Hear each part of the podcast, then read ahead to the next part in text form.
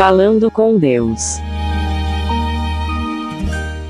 O Falando com Deus desta terça-feira da 13 terceira semana do tempo comum está em Mateus 8, versículos do 23 ao 27. Levantando-se, ameaçou os ventos e o mar e fez-se uma grande calmaria. Este evangelho de hoje nos mostra com clareza a pouca fé dos discípulos uma vez que, mesmo com o seu mestre dentro da barca, ainda assim eles se agitaram, imaginando-se perecer diante daquela tempestade. Todavia, Jesus os adverte por essa fraqueza e aproveita este momento para mostrá-los quem é que de fato manda e que deveriam confiar plenamente em Deus. Ontem fomos convidados a dar o nosso sim no segue-me proferido por Jesus. Hoje nos é apresentada esta situação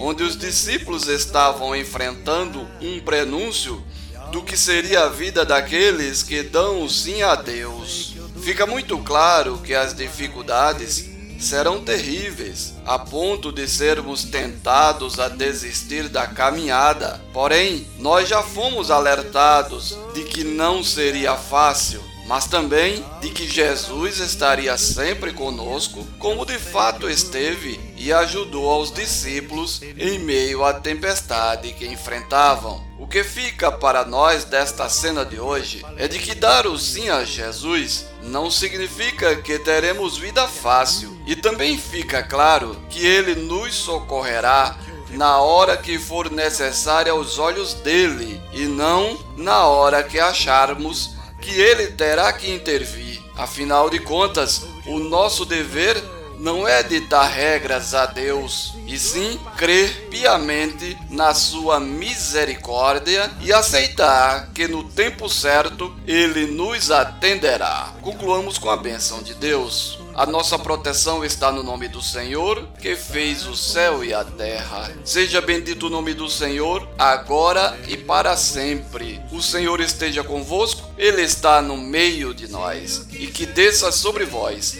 a bênção do Deus Todo-Poderoso, Pai, Filho e Espírito Santo, e permaneça para sempre. Amém. Locução Diácono Edson Araújo, produção Web Rádio 1970